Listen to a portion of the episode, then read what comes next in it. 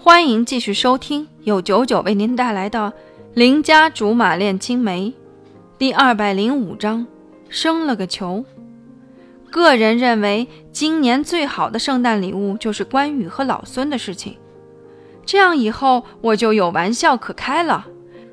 不然天天被他们开玩笑，却抓不住他们把柄的事情，真的很闹心。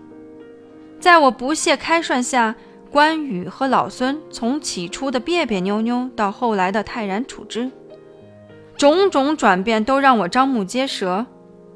我想是因为谁都说不清楚那晚酒后到底发生了什么。要是贸然追根究底的话，可能会伤了十几年的兄弟情。我呢，乐得继续开玩笑。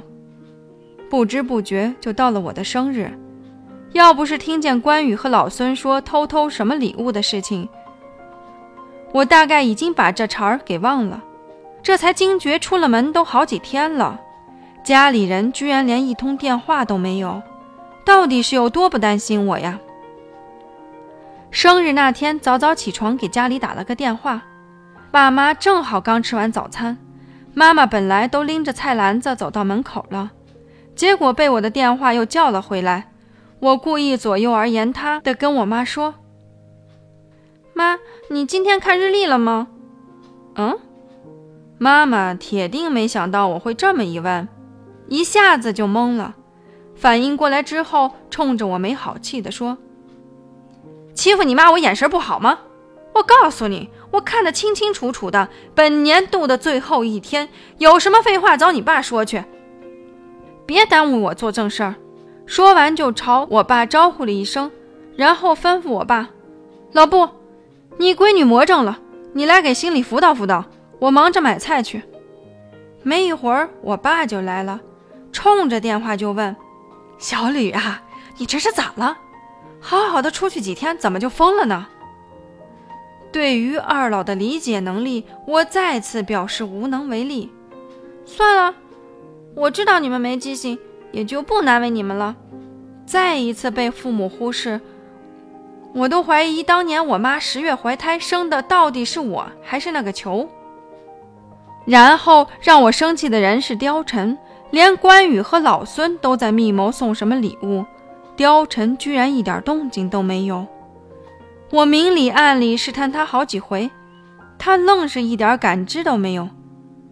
眼瞅着都到晚上十点钟了。别说礼物，连根蜡烛影子都没有，急死个人。于是我跟自己说：“再等五分钟，要是还没反应，我就去跟貂蝉跳脚。”时间一分一秒过去，貂蝉从楼上下来了，看见我在客厅里双手抱胸生闷气，还很不解：“怎么了？关羽和老孙不让你开玩笑了？你还好意思说？我……”正要发飙，门铃响了，我先去开门，待会儿再跟你算账。气冲冲跑去开门，哎妈呀，这是唱的哪一出？只见我妈和我爸站在门外，我妈还端着个蛋糕，一见我就高呼生日快乐。接着关羽和老孙从楼上下来，两人穿着花里胡哨，捧着一大盒子礼物。冲着我吼道：“刁妹妹，生日快乐！”嗯，我彻底晕了，前后反差咋就那么大呢？一瞬间，我想到了貂蝉，转过头去看他，他正站在堂中对着我笑，果然是他。